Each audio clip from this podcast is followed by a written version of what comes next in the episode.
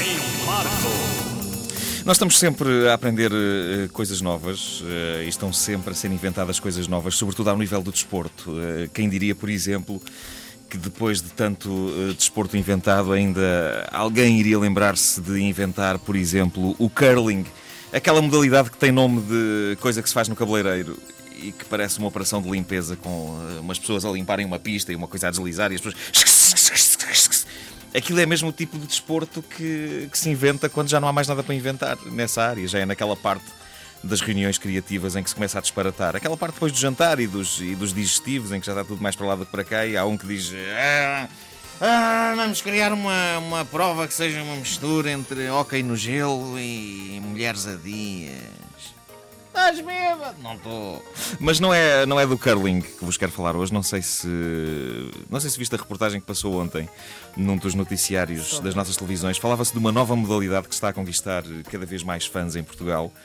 Eu não sei se aquilo pode ser considerado um desporto. Uh, sei que os participantes naquilo correm como se não houvesse amanhã e o nome desta modalidade é orientação. Não, não vi. Orientação. Parece, parece o tipo de coisa que se dá nas empresas. Uh, meus amigos, uh, venham ali até ao, ao escritório, uh, ao gabinete número 3, vamos ter orientação. Eu fiquei fascinado com aquilo.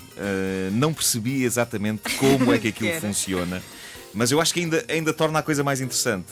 o que eu vi foi centenas de pessoas num parque de Lisboa a correrem, cada uma na sua direção, que nem loucas, uh, e a terem de fazer uma coisa numas maquinetas que parecia uh, o ato de picar o ponto quando se chega ao emprego.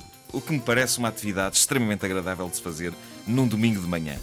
Portanto, temos para aí 450 pessoas a correrem feitas doidas, umas para um lado, outras para o outro. De vez em quando elas picam o ponto e é domingo de manhã e a prova chama-se orientação.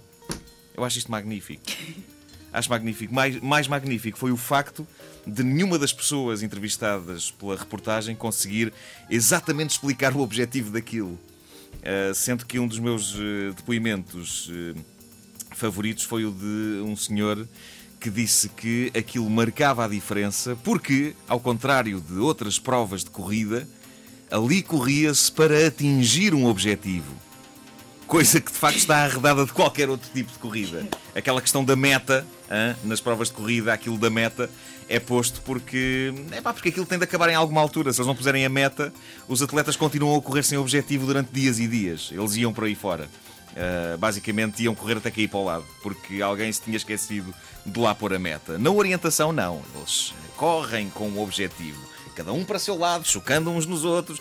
Bom, eu vi a reportagem. Uh com toda a atenção, em busca de um sentido uh, para aquilo. Uh, e isto foi o mais próximo que eu ouvi que se assemelhava vagamente a um sentido para aquela prova. Uh, um homem a dizer que se, a fazer um depoimento para a câmara a dizer que se corria para atingir um objetivo. Uh, e não se percebia exatamente que objetivo era esse, mas pronto, seria não chocar com as pessoas que vêm a correr em sentido contrário, seria estar à uma da tarde em casa para o almoço, não sei. Seja como for, eu adorei aquilo, adorei aquilo, quero saber mais sobre aquilo. Se alguém me puder enviar um e-mail a dizer onde é que a pessoa se inscreve para fazer isto, eu estou seriamente a pensar em entrar no mundo da orientação. Eu fiquei esmagado por um senhor, já de uma certa idade, que apareceu a correr que nem um louco, a reportagem atrás dele a correr também, e a única coisa que o senhor dizia era: Eu adoro isto, eu adoro isto. Um, possivelmente nem sequer é preciso uma pessoa inscrever-se nisto. Acho que uma pessoa está a passear o cão naquela altura no parque, de repente é arrastada por isto de orientação. A pessoa mais o cão. É como um aguaceiro inesperado. Só que em vez de levarmos com água em cima, levamos com gente. Uma pessoa está pacatamente no jardim a passear, ou os pássaros a cantar, e de repente, uhul, é mal andar isto, onde é que está? Quer picar o ponto? Pá, caramba!